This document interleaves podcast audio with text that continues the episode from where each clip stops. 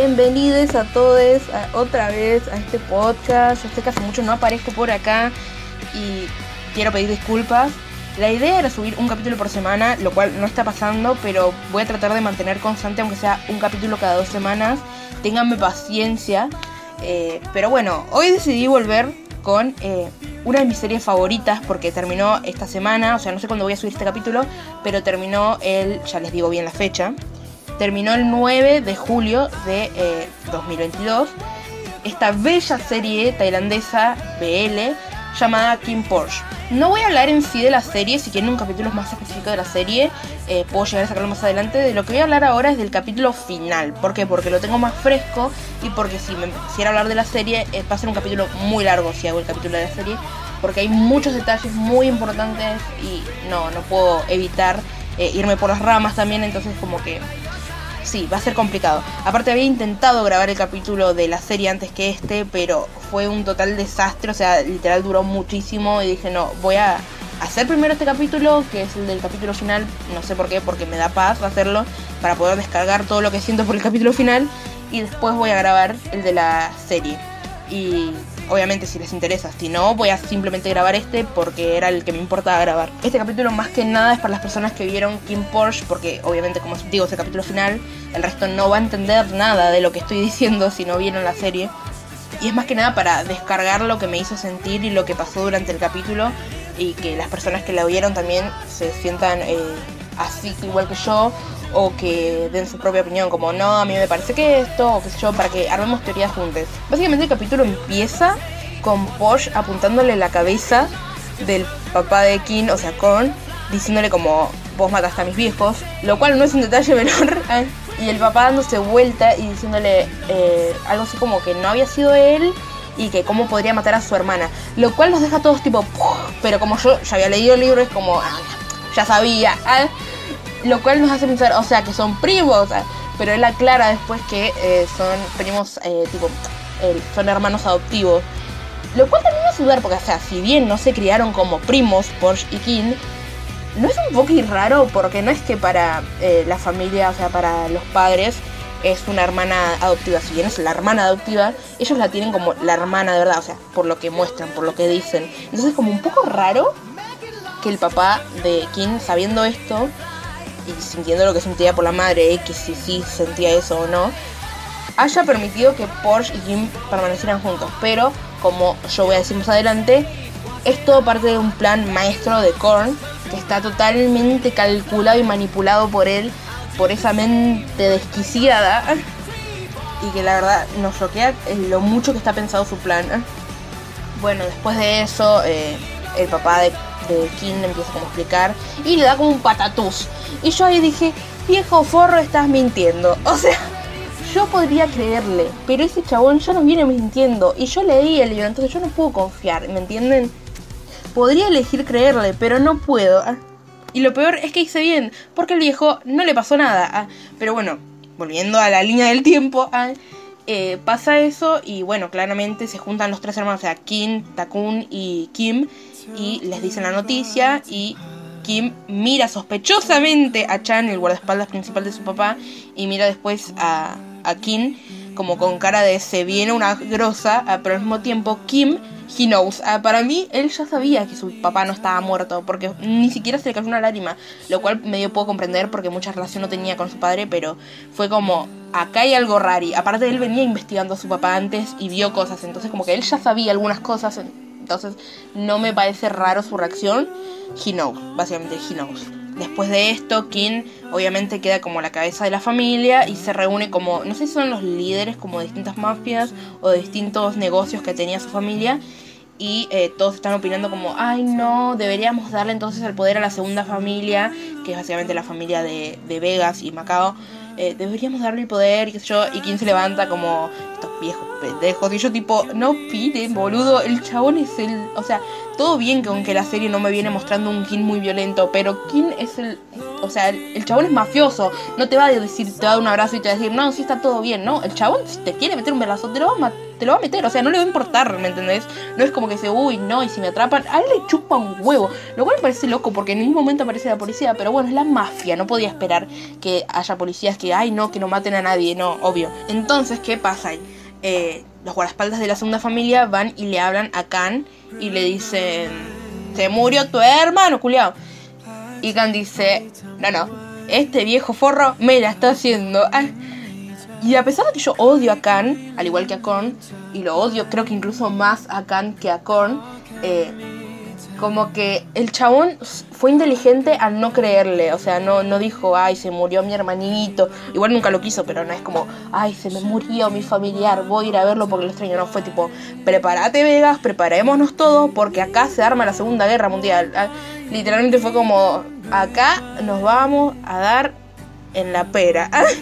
o sea, se armaron todos, se fueron a la casa principal, cayeron y quien los atiende, Chan que les dice, no es momento para que vengan. Y Canto, con su shortcito de media tarde, le dice, no, sí, pero se murió mi hermano y vengo a verlo, vengo a ver el cadáver. Y yo, tipo, flaco, me estás jodiendo, ¿no? No te le creí ni vos. Encima Vegas al lado, tipo, know your place, le dice en inglés a Chan y yo, tipo, ¿cómo? ¿Tipo qué? Para quienes no sepan inglés, a veces le dijo, conoce tu lugar, tipo, no me faltes el respeto, no le faltes el respeto a mi viejo. ¿eh? conocer tu lugar, o sea, sos, un guardaespaldas, no te pases de la raya. Y Chan le responde en inglés. O sea, el chabón le dice como... Eh, por eso mismo lo digo, lo dice en inglés, no sé cómo se dice, no me acuerdo. Eh, por eso mismo lo digo, tipo, manténganse atrás de la raya o algo así como manténganse en la línea, como no se vayan a la chota. Y el papá dijo, el papá de me parece que me voy a pasar de la raya. Pum, pega balazo, salen balazo para todos lados, pum, pum, pum. Y yo en ese momento dejé la balacera, weón no, no era momento. Ay, yo dije, no, acaba de morir gente. Y yo tenía mucho miedo, porque a mí ese rato me venían diciendo en Twitter, puede llegar a morir Vegas, puede llegar a morir Vegas. Porque a que hayan cambiado muchas cosas del libro en la serie, te podía dar miedo porque podía llegar a pasar que alguien muriera. Y yo estaba tipo, Dios, me van a matar a Vegas, me van a matar a alguien, yo voy a morir acá. Hoy muero, dije. Y entra Vegas todo pito largo con su eh, pistola, no sé cómo carajo es entra disparando para todos lados y yo dije, ¡Ah! es como que en ese momento me acordé que era una serie de, de mafiosos y dije, ah, claro, sangre. Y entra así, bueno, pasa todo eso y se encuentran con King y ahí tiro, tiro, va, tiro, viene, fla, fla, fla, aparece Porsche. Que a pesar de haber estado todo este tiempo como mal por el tema de su mamá y que casi se muere el papá de King, bueno, se muera entre comillas, eh, llega y empieza a disparar pum, pum, pum para todos lados y se acerca a a King y le dice una de las frases más icónicas del universo. King le pregunta, eh, ¿de qué lado estás? Tipo, como diciendo, ¿estás del lado de la segunda familia o estás de mi lado? Y Porsche agarra y le dice, no estoy del lado de la familia principal. Y la cara de King es tipo, entonces me, me está jodiendo. ¿eh? Después dice, tampoco estoy del lado de la familia secundaria. Dice, pero estoy de tu lado. ¿Y entienden? Procesan eso, boludo. Es re importante que le haya dicho, no me importa la maldita mafia, lo único que me importa sos vos, boludo. Estoy acá porque te quiero salvar a vos, no porque me importen los problemitas familiares que tienen ustedes. Se forma una de las escenas más icónicas de la televisión en general, del mundo mundial. Lo abraza y empiezan a los tiros de espalda, de espalda, pum, va, pum, pum, pum y veas con su... ¿Cómo se dice esta mierda? Pero no, es una escopeta, pero empieza con eso a como a pa, pa, pa, para todos lados. Y ahí yo dije, acá van a morir un par. Y bueno, murieron un par que medio X. Cuestión que los empiezan a correr, qué sé yo, llegan a estación. No sé si es el estacionamiento para mí se seguí porque parece. Y ahí eh, Vegas logra como tirar al piso a Porsche y quien lo queda mirando. Y otra escena más icónica. Yo voy a hablar de todas las frases que me parecieron icónicas porque es tremendo este capítulo. Donde Vegas agarra y le dice, soñé mucho tiempo con esto. Y yo dije, boludo, es tu momento.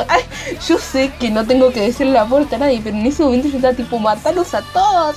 como que no me importaba nada. Era como el momento de que tanto Vegas esperó durante toda su vida poder vengarse de todo lo que sufrió. A pesar de que Kim nunca le hizo nada, fue la persona causante de que él sufriera todo lo que sufrió toda su vida. Entonces como que era el momento de catarsis de Vegas. Y yo estaba tipo, no me importa que hoy se muera Porsche. ¿Quién hoy mata gente, Vegas? Descarga, hijo. Yo sé que sufriste mucho. Es tu momento de ser libre. Y le dice, pero no sé a dónde disparar primero. Y yo ahí dije, ¿qué?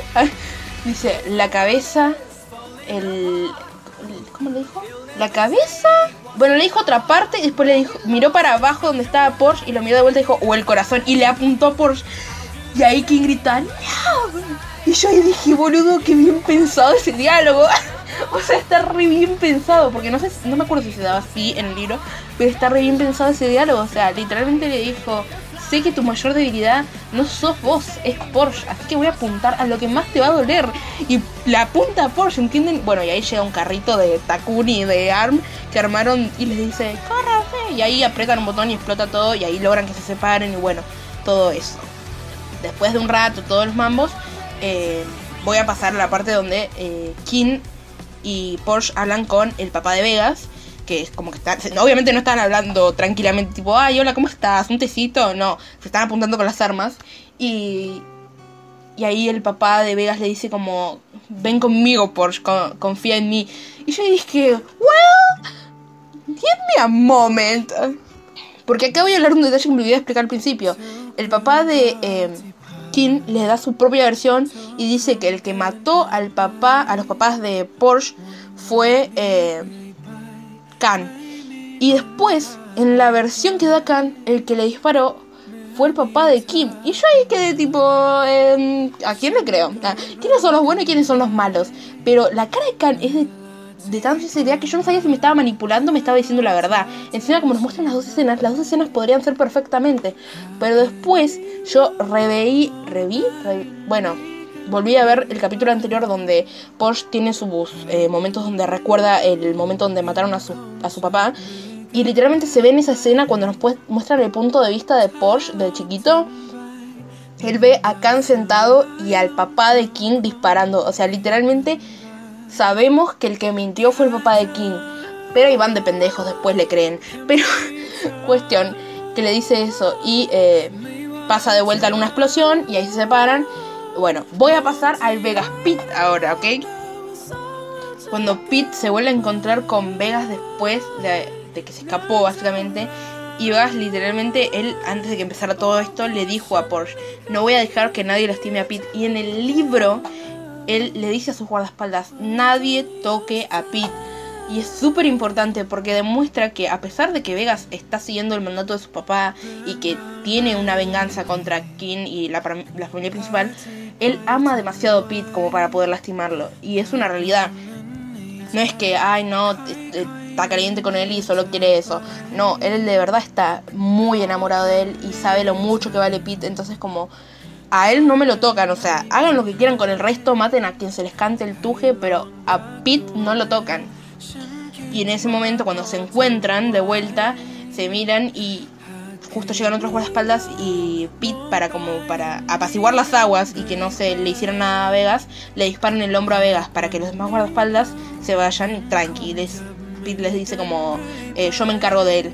Y en ese momento Pete se agacha donde está Vegas y le empieza a golpear porque obviamente tiene que descargar todo lo que siente porque a pesar de, que lo ame y todo, primeramente está muy confundido mentalmente él, como que no entiende, porque a pesar de todo lo que le hizo Vegas, él lo ama, ¿me entienden?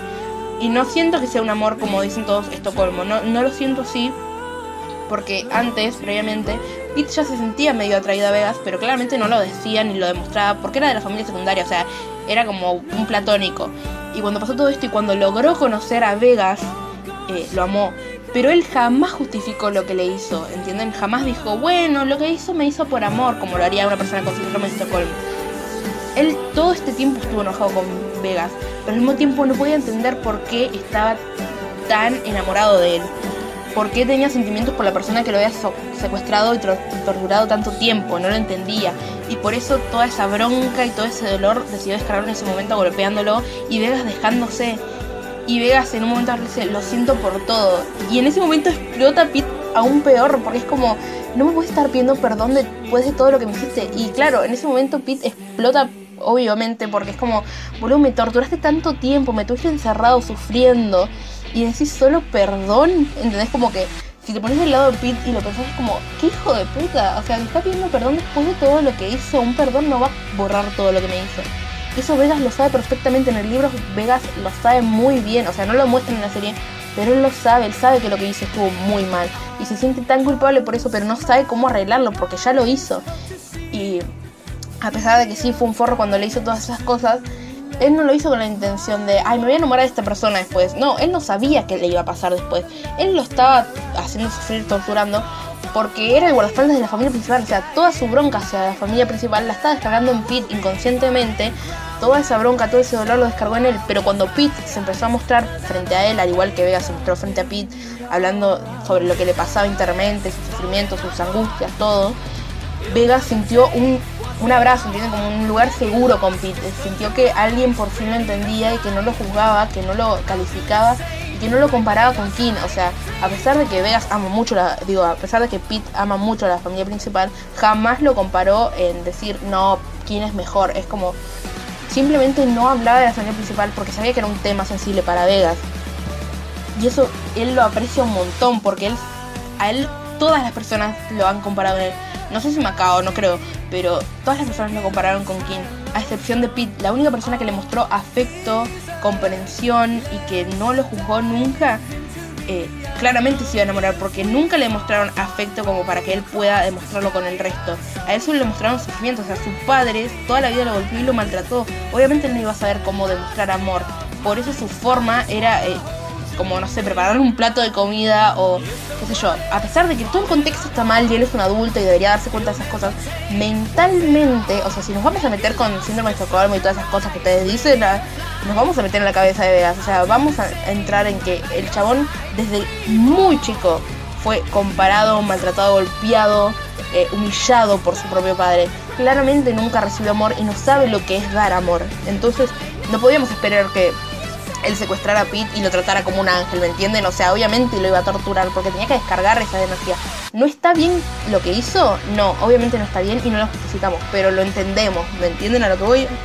Bueno, volviendo a la escena del capítulo final, porque me fui por las ramas queriendo defender a Vegas, eh, pasa todo eso y Pete lo sigue golpeando, obviamente. Y Vegas en un momento lo frena y le dice, te amo Pete. Y yo ahí dije, boludo, no, no me hagas esto porque acá voy a llorar. Porque que le diga te amo, yo dije, acá va a morir. Este va a ser el momento en el que muere. Yo dije, acá dijo sus últimas palabras. Pero bueno, no, todavía no. Ah. Eh, y entonces Pete se enoja más todavía porque es como, bueno, no puede estar haciendo esto. Como que él tiene una lucha interna con sus sentimientos y su moral. En ese momento es como, me enamoré del chabón que me maltrató, que me golpeó, que es un violento.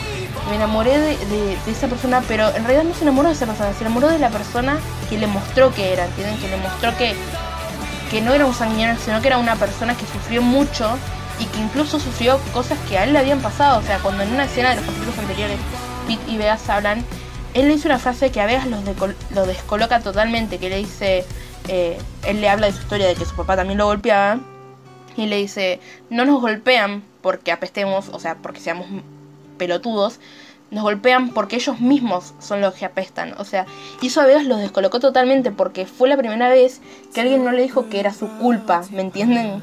Que alguien lo, lo entendió, que alguien se puso en su lugar porque le había pasado a Pete, ¿entienden? Seguido de, esa confesión, volviendo al tema, ¿ah? Eh, Vegas decide besar a Pete y es un beso que yo dije, ay no, boludo, es una despedida. Porque no solo estaban en medio de una balacera en un estacionamiento chapando, sino que Vegas estaba ensangrentado y fue como muy crítica esa escena. Yo dije, no, no, no, acá, acá le van a disparar, acá muere, boludo, acá Pete se vuelve loco y le dispara. Dije, yo no sé, algo va a pasar. Dije, no, no, esto no va a terminar bien. ¿ah? Bueno, y pasamos a Kim y Porsche peleándola. Se encuentran con el papá de Kim y yo dije, viejo forro, yo sabía que estabas vivo, yo sabía, yo sabía. Eh, y Chan y, Kim lo sabían, ¿entendés? Como que he yo dije he knows, está vivo. Y no solo eso, el mayor plot twist de mi vida, hasta para las personas que leyeron el libro, fue el mayor plot twist de su vida. Que la mamá de Porsche esté viva, está viva, ¿entienden? Viva, esa mujer sí, pero porque claro, en las escenas jamás nos mostraron que la, mataran a ella. Pero es como, ¿What the fuck? ¿Por qué está viva? O sea, todo este tiempo jamás, o sea, jamás hizo nada por sus hijos. Sus hijos sufrieron todo este tiempo solos. ¿Y su mamá estaba viva? Bueno, cuestión que el papá de, de explica que es porque ay no, que se drogó después de que Coso tuvo una sobredosis, después de que mataron a al marido eh, y casi muere y él, lo salvo, ella él la salvó. Y ahí es como que ya perdió la memoria, qué sé yo. Lo cual cuestionable, porque hay escenas donde la cara de la mamá de Porsche es como, yo sé cosas, pero no puedo hablar porque acaba de correr sangre de vuelta. Lo cual espero que me desarrollen mejor en la segunda temporada, porque esto no pasa en el libro. Entonces es como que no puedes saber qué es lo que va a pasar. Necesito una segunda temporada donde me expliquen. Porque esa señora, en vez de recibir a su hijo como, ¡ay, hijo, te extrañé! O como, no, no te reconozco, fue como cara de preocupación, como de, realmente está pasando algo que no puedo controlar, que, que me fue de las manos, que no sé qué hacer, ¿me entienden? No parecía una persona que había perdido la memoria, sino una persona que tenía miedo y estaba planeando algo, ¿me entienden? Y en medio de todo eso llega el papá de Vegas, que es el hermano básicamente de ellos, y le dice como, está viva, la tenías oculta, fue tu culpa. Y justo cuando están hablando así, qué yo, el papá de Vegas dice, no voy a dejar que sigas mintiendo al papá de quien le dice, no voy a dejar que sigas mintiendo, todos van a saber la verdad. Y antes que pudiera decir la verdad, el papá de quien le dispara en la cabeza y yo dije, hijo de puta, menos disimulado que la mierda. O sea, no es que él disimuló como, ay, no, qué verdad, yo jamás mentí. Él dijo, bueno, vos querés decir la verdad, yo te disparo. Y le disparó la cabeza. Y justo ahí entra Vegas y justo atrás de él entra Pete. Y yo estoy tipo, puta madre, no. Porque a pesar de que el papá de Vegas era una bestia, era horrible con Vegas, sigue siendo su papá y es la única de su familia que le queda además de Macao. Y Vegas lo ve y se arrodilla y dice, papá, tipo como esperando una respuesta. Y está tan triste, tan enojado, tan sumido en ese momento, tan impotente se siente, que levanta la mirada de una manera que yo de verdad tengo que aplaudir a la actuación de Bible porque es tremenda esa cara, porque con una, con una mirada nos transmitió todo el dolor, sufrimiento y enojo que sentía por esa familia. Y apunta hacia el papá de eh, King. Entonces Pete, como es guardaespaldas de la familia principal y es tan leal, decide apuntarle también a Vegas. Y le dice como, Vegas, no lo hagas. Y yo digo como, Dios, la atención en este momento. Entonces eh, Vegas en medio de esa locura se levanta y se va llorando y, y sufriendo. Y Pete, ahí se ocurre otra de las escenas más icónicas del cine, ah, de la televisión, que es donde Pete decide renunciar a la familia principal. La familia que le dio todo decide renunciar a eso por el amor de su vida, ¿entienden? O sea, él decidió, jamás dejó a la familia principal ni porque lo hicieran matar gente ni por nada. Él la dejó únicamente porque eran tan fuertes sus sentimientos hacia Vegas que no podía seguir sufriendo. O sea, está constantemente en una contradicción porque él amaba a Vegas, pero él amaba a la familia principal y no podía amar a las dos al mismo tiempo. Lo cual no es cierto, puede, pero siendo el guardaespaldas de la familia principal, jamás iba a poder estar del lado de Vegas, ¿me entienden? Entonces él decide decir, estoy muy agradecido con todo lo que hicieron por mí, con el lugar que me dieron, pero no puedo seguir traicionando mis sentimientos. Y yo dije, boluda. Yo dije, sí, Dios, me miraste en los ojos y me diste las manos. Y le dice eso, se saca el botón de la familia y se saca el saco. Y ahí el papá, de que le dice una frase bastante rara, es como, eh, cuida de él. Y es como, viejo forro, ahora te importan Macao y él cuando nunca te importaron, aunque eran tu familia, jamás te importaron, jamás, jamás evitaste que les pasara algo con su padre. O sea, simplemente dejaste que todo pasara y ahora te preocupa. Bueno, Pete se va atrás de Vegas. Y Vegas justo estaba a punto de matarse, o sea, se estaba apuntando con la pistola hacia la cabeza. Y yo dije, Pete llegaba un segundo tarde, Pete llegaba un segundo tarde y Vegas lo hacía. Porque justo en ese momento Pete le dice como, Vegas, no. Y ahí él baja el arma y grita desesperado porque él dice, perdí todo, no tengo nada. Como déjame en paz, no me sigas, no tengo nada, ya perdí mi familia, lo perdí todo, ahora ni siquiera me van a poder respetar, o sea, literalmente perdió todo. En ese momento yo dije, bueno, pero Macao, chicos, si se Macao, o sea, el hermanito, literalmente él sí iba a quedar solo. Pero dije, bueno, es el calor del momento, lo vamos a dejar pasar. Ay. Y Pete empieza a hablar con él como, yo estoy acá, ya estoy acá, como... No me dice- y Pegas le dice como, no, déjame en paz, no tengo nada, andate. Y en ese momento se arrodilla eh, Pete y le dice como, tengo hambre. Y ahí yo dije, no mames, no mames, yo en este capítulo estoy todo el tiempo con la boca abierta y con lágrimas en los ojos. Y él le dice, tengo hambre. Y para ustedes por ahí es una pelotudez. Pero si prestan atención, la relación que tenían Vegas y Pete se basaba también en la comida. O sea, en el libro se explica mucho mejor que en la serie. Pero la relación es como que se basaba únicamente en el amor que se transmitían a través de la comida. Suena rarísimo. Pero sí es importante porque Vegas lo trataba como su mascota, entre comillas, cuando lo tenía secuestrado y maltratándolo. Eh, y solo le prestaba atención por la comida. Incluso ahí, a partir de ahí, empezó a demostrarse cómo lo quería a partir de la comida. Y que él le dijera, tengo hambre. A Vegas lo descolocó, o sea, se dio como que miró para un costado y le dijo como que otros te den de comer o algo así. Y él le dijo como, tengo hambre, soy tu mascota, tienes que cuidar de mí, me tienes que alimentar. Y muchos dirán, ay, qué mierda, qué humillación. Pero sí, para las personas que leímos el libro y para los que supimos interpretar bien la serie, es como una muestra de amor. O sea, parece re psicópata lo que estoy diciendo en este momento. Pero si vieron la serie y leyeron el libro, es como, es una escena re importante. Es súper importante todo lo que está diciendo. Y le dice algo así como, eh, no, no puedo con esto, que qué sé yo. Eh, incluso en el libro hay una frase que me gusta que es tipo, te dije, Vegas le dice a Pete, te dije que si seguías comiendo fideos instantáneos ibas a morir joven, como diciéndole como no puedes comer siempre lo mismo, como era importante porque desde ahí mostraba su preocupación. Entonces Pete le pide a Vegas, por favor Vegas, date vuelta, como y Vegas se va dando vuelta despacito, despacito, despacito. Cuando quedan frente a frente, Pete le sonríe y Vegas le sonríe, en medio de su locura le sonríe, entienden como ya dispuesto a dejar todo ese dolor atrás para pasar eh, sus días con Pete.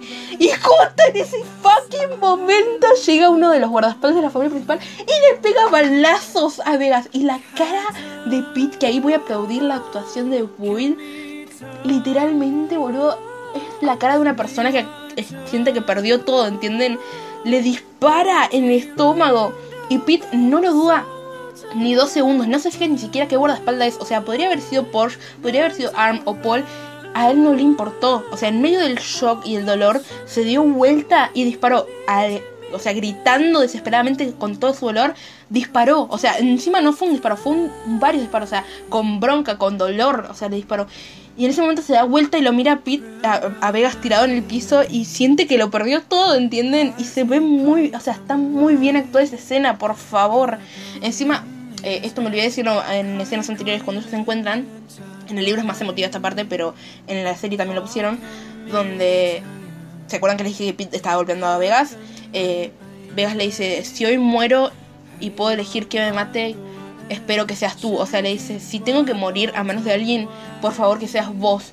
Justo en ese momento, en la muerte de Vegas, pegué el grito al cielo. O sea, ustedes entienden lo que yo sentí en ese momento. Yo, no solo Pete había perdido el amor de su vida, yo lo había perdido, ¿entienden? Yo había perdido a mi personaje favorito, mi, mi confort.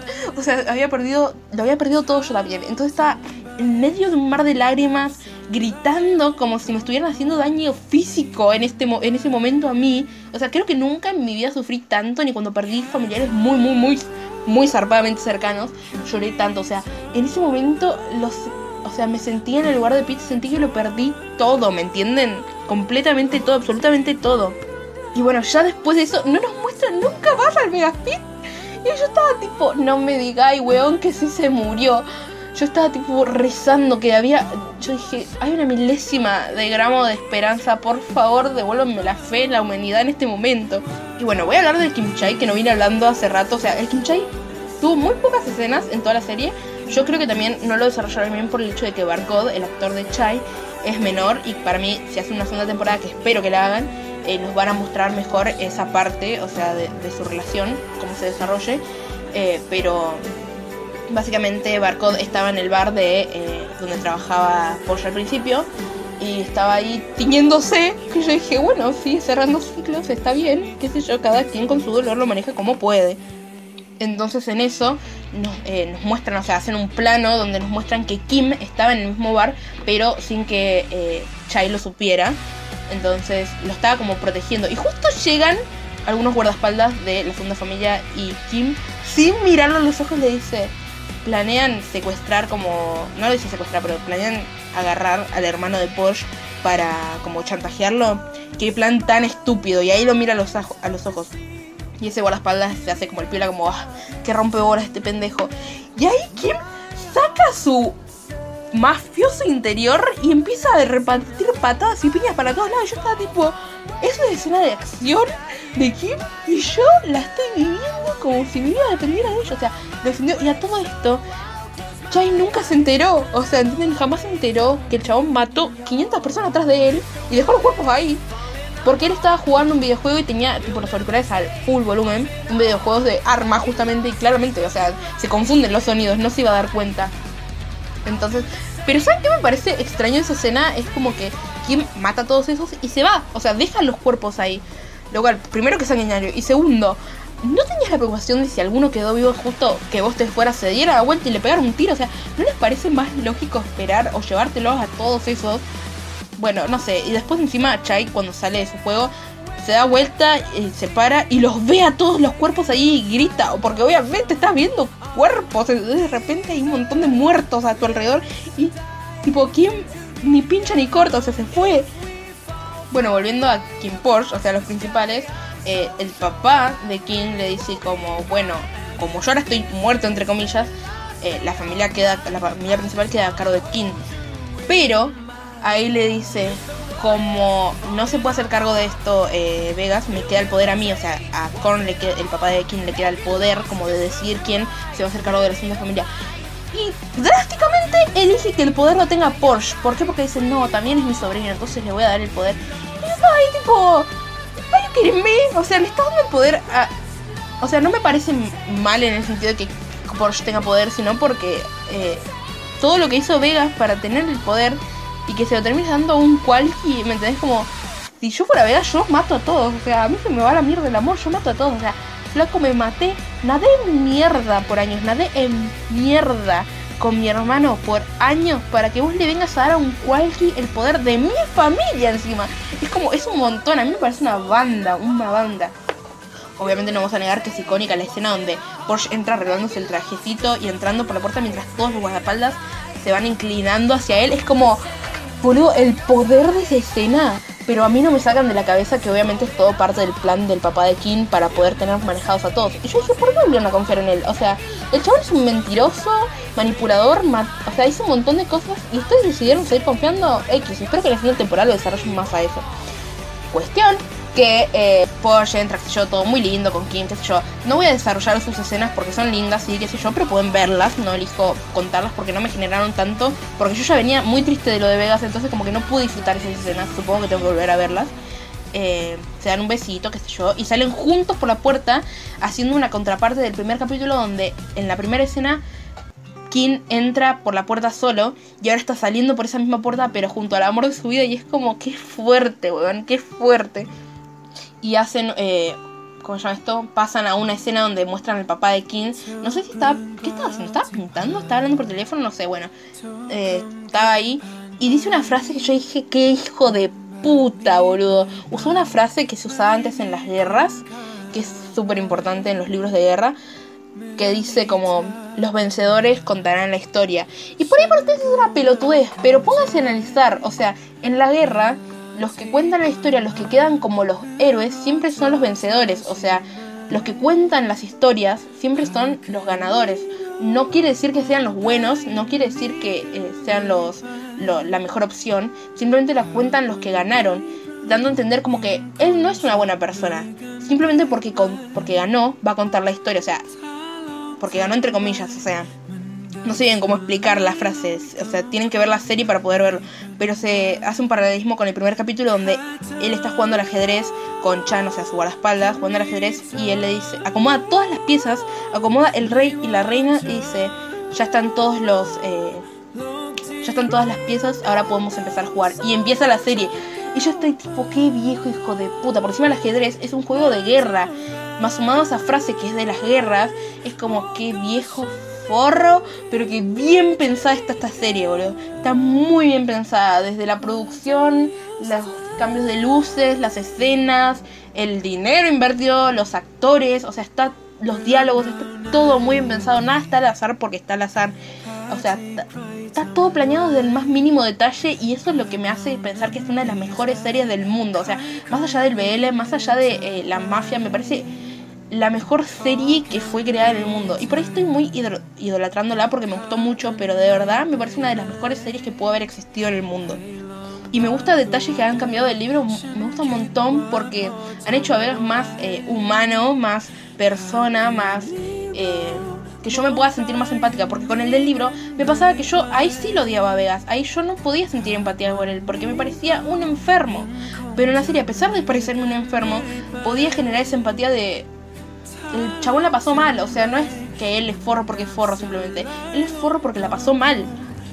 Y a todo esto hablando de Vegas, yo ahí ya tenía el. Estaba pegando el grito en el cielo en ese momento. Yo dije, no me está mostrando nada. ¿Dónde está Vegas? ¿Dónde está Pete? ¿Dónde está Macao? Porque, o sea, ya le diste a segunda familia a Porsche, pero ¿dónde está Macao? O sea, nadie se va a preocupar por el pibito, o sea. Alguien puede pensar en Macao, alguien puede pensar en los niños. Y terminan dan los, los créditos, qué sé yo. Y eh, nos muestran una escena que se llama Epílogo, donde Vegas, el fucking Vegas está vivo. Y yo ahí respiré. Yo ahí dije, gracias Dios por no soltar mi mano. Yo dije, Vegas se muere, yo me voy atrás de él. O sea, yo no la voy a dudar. Y nos muestran el hospital como Vegas está eh, envuelto en un cosito. Y Porsche está. Eh, Porsche, ay, Pete está abriendo las eh, cortinas. Y Vegas le dice como. ¿Por qué te quedaste? ¿Por qué no te fuiste? No tengo nada. Y él le dice, porque no puedo traicionar mis sentimientos. No le dice te amo, pero inconscientemente es como que lo dice, o sea, sin decirlo lo dice. Entonces ahí eh, Vegas con llanto, o sea, porque estaba llorando, o sea, no, no le caían las lágrimas, pero tenía cara de, de sentir todo lo que estaba pasando y siendo una persona más humana, o sea, yo dije, esos balazos le reiniciaron la vida, o sea, porque era otra persona, o sea, era mucho más sensible, se mostraba más eh, vulnerable y, y le da un beso. Y justo esa escena es hermosa, porque nos muestran que entre medio del beso se ve como Macao los está viendo y sonríe. Y le dice, "Eh, vamos muy rápido, bajemos, bajemos cambio. Y ahí Vegas le hace una cara como diciendo, pendejo de mierda, me interrumpiste en el mejor momento de mi vida. Y Pita hace una cara como de timidez. Y Macao le da como el visto bueno diciendo como, no te pongas tímido. Eh, ¿Cómo le dice? No le dice hermano. Hermano en ley es en inglés, chicos, perdón. Eh, cuñado, le dice. Hermano en ley, perdón. Se me, se me mezcló el inglés con el español de repente. Si lo traduje, no, tra- traduje. Fue rarísimo. Pero le dice cuñado, eh, no te pongas tímido, cuñado. Y entonces, ay, ay Dios, chicos, yo no tengo de fondo de pantalla esa escena. Eh, de fondo de pantalla en la computadora, de perfil, en Twitter, o sea, lo tengo en todos lados como foto de perfil, de pantalla, porque me parece hermoso. Eh, Vegas lo hace acostarse en sus piernas y arriba de la cabecita de Pete se acuesta también Macao. Y Vegas le da un beso a Macao y a Pete en la cabecita y los abraza. O sea, es hermoso, ¿me entienden? Si bien Vegas no pudo solucionar sus problemas y nunca supo si su padre realmente estuvo orgulloso de él, si bien no pudo solucionar todo el tema de que ahora no le queda nada, literalmente no es parte de la segunda familia ni de la primera, eh, no está solo, ¿entienden? No está solo, tiene una familia hermosa y espero más en el futuro si hacen eh, la segunda temporada o hacen la serie del Vegas Pete, lo cual es un poco complicado, pero por ahí se lo hagan. eh, van a necesito que me muestren más de ellos, ¿entienden? Nos muestren cómo realmente pudieron vivir sus vidas eh, en base a eso, porque si bien vimos que Vegas y Pete se amaban, no pudimos desarrollarnos bien en sus relaciones porque en el libro pasan más cosas que en la serie no pueden mostrar porque son un montón. Entonces es como necesitan llegar más a detalle después y supongo que van a hacer una segunda temporada, recemos Malena. Y bueno, pasa eso, cierra con que Porsche es eh, líder de la segunda familia, King de la primera, la mamá de, de Porsche está repirucha, o sea, no, para mí no está perucha, pero está en una, la siguen teniendo encerrada y encima en el momento en el que lleva Porsche a Chai para que vea a su mamá, es rarísima esa escena porque Chai está emocionado, sí, no está llorando, obvio, pero está emocionado porque está viendo a su mamá que no vio jamás en su vida porque él era un bebé cuando falleció, supuestamente entre comillas. La abraza y Porsche también la abraza y la cara de la madre ni siquiera es de tristeza ni de felicidad, es una cara de no sé qué está pasando, ¿me entienden? Pero no es de la cara de una persona que perdió la memoria y está volviendo a reencontrarse con sus hijos después de siglos. No, es la cara de una persona de se viene una cruda y yo estoy tipo, puta madre, ¿qué más puede pasar? Y el Kim Chai que nos quedó inconcluso porque después de eso eh, nos muestran cómo siguen, eh, Kim sigue intentando comunicarse con Chai, pero sin pedirle perdón, sin hablar con él, sin explicarse de qué es lo que pasó, porque yo supongo que lo que quiere Chai no es que eh, el chabón le pida perdón en sí o que, que yo vuelvan a estar juntos. Es lo que quiere es una explicación de por qué hizo lo que hizo. Porque si bien él entiende que fue para poder llegar a Porsche y manipular y saber qué es lo que estaba pasando detrás, eh, él quiere una explicación porque por qué lo hizo sufrir de esa manera, ¿me entienden? ¿Por qué le hizo eso eh, si él no tenía nada que ver con todo lo que estaba pasando? Y Kim no es que no lo ame, no es que no lo quiera, simplemente es que ni siquiera él entiende bien qué es lo que le pasa. O sea, él ama a Chai y lo sabe, pero no sabe expresarlo tampoco. Eh, no sabe cómo hacerse saber y le manda videos tipo cantando y Chai está tipo llorando ahí en una escena muy emotiva donde está llorando mientras escucha a, a Kim cantar. Encima le canta mi canción favorita que es Why Don't You Stay. Eh, y yo estoy tipo, no, la puta que te parió, no puedo estar cantando esa canción. Y yo lloré con, con Chaya en ese momento. Yo dije, la puta que te parió, Kim. Porque es tipo, flaco, no te estoy viendo que me mandes un video cantando.